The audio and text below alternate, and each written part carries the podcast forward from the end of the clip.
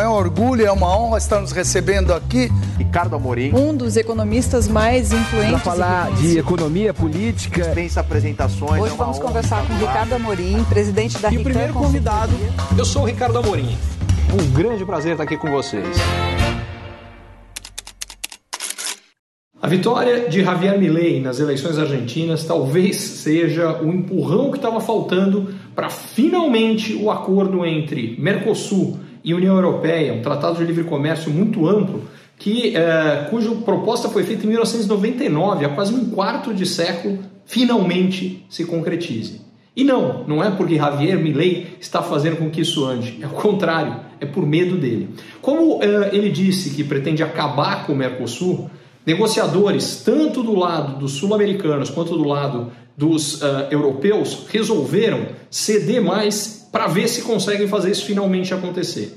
Em 1999 surgiu toda a proposta do Acordo de Livre Comércio. Em 2019, 20 anos depois, parecia que finalmente isso estava é, resolvido. No lado brasileiro, uh, na liderança do Marcos Troirro, a gente conseguiu chegar no ponto em que, ao longo do governo Bolsonaro, fechou-se esse acordo de livre comércio com a União Europeia. Mas, uma vez fechado, a União Europeia depois veio com novas exigências ambientais e o Brasil e os sul-americanos basicamente não as aceitaram. E isso travou o acordo de lá para frente. E é o estado onde estamos. Mas nos últimos dias, depois da eleição do Milley, está é, tá acontecendo uma flexibilização porque seria um ganho para todos. Isso aqui formaria o maior acordo de livre comércio no mundo. É, do ponto de vista brasileiro, do ponto de vista argentino, é, particularmente nos países aqui da América do Sul, o que se abre, que é o mercado europeu, é algo gigante. E a questão fundamental que ainda falta ser resolvida, que é a questão ambiental, parece estar chegando em algum tipo de avanço. O que aconteceu foi que a grande exigência adicional era que é, houvesse punições no caso países não cumprissem o que são os acordos do Tratado de, do, do Acordo de Paris. E o maior risco disso é para o Brasil, que é disparado o país que tem a maior área, que tem a maior a região de florestas e, portanto, o país mais sujeito a ser punido caso isso acontecesse. E o Brasil, basicamente, a partir daí falou: sinto muito, aí não anda.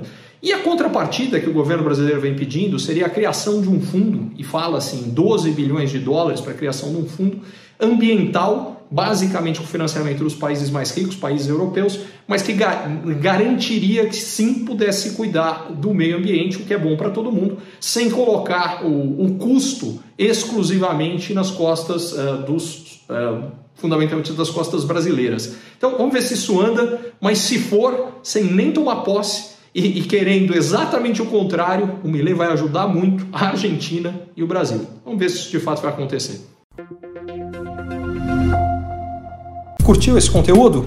Assine para receber quando cada um dos próximos for publicado. E se de repente você achar que algum colega, amigo ou alguém da sua família pode gostar também, lembre de compartilhar. Até a próxima!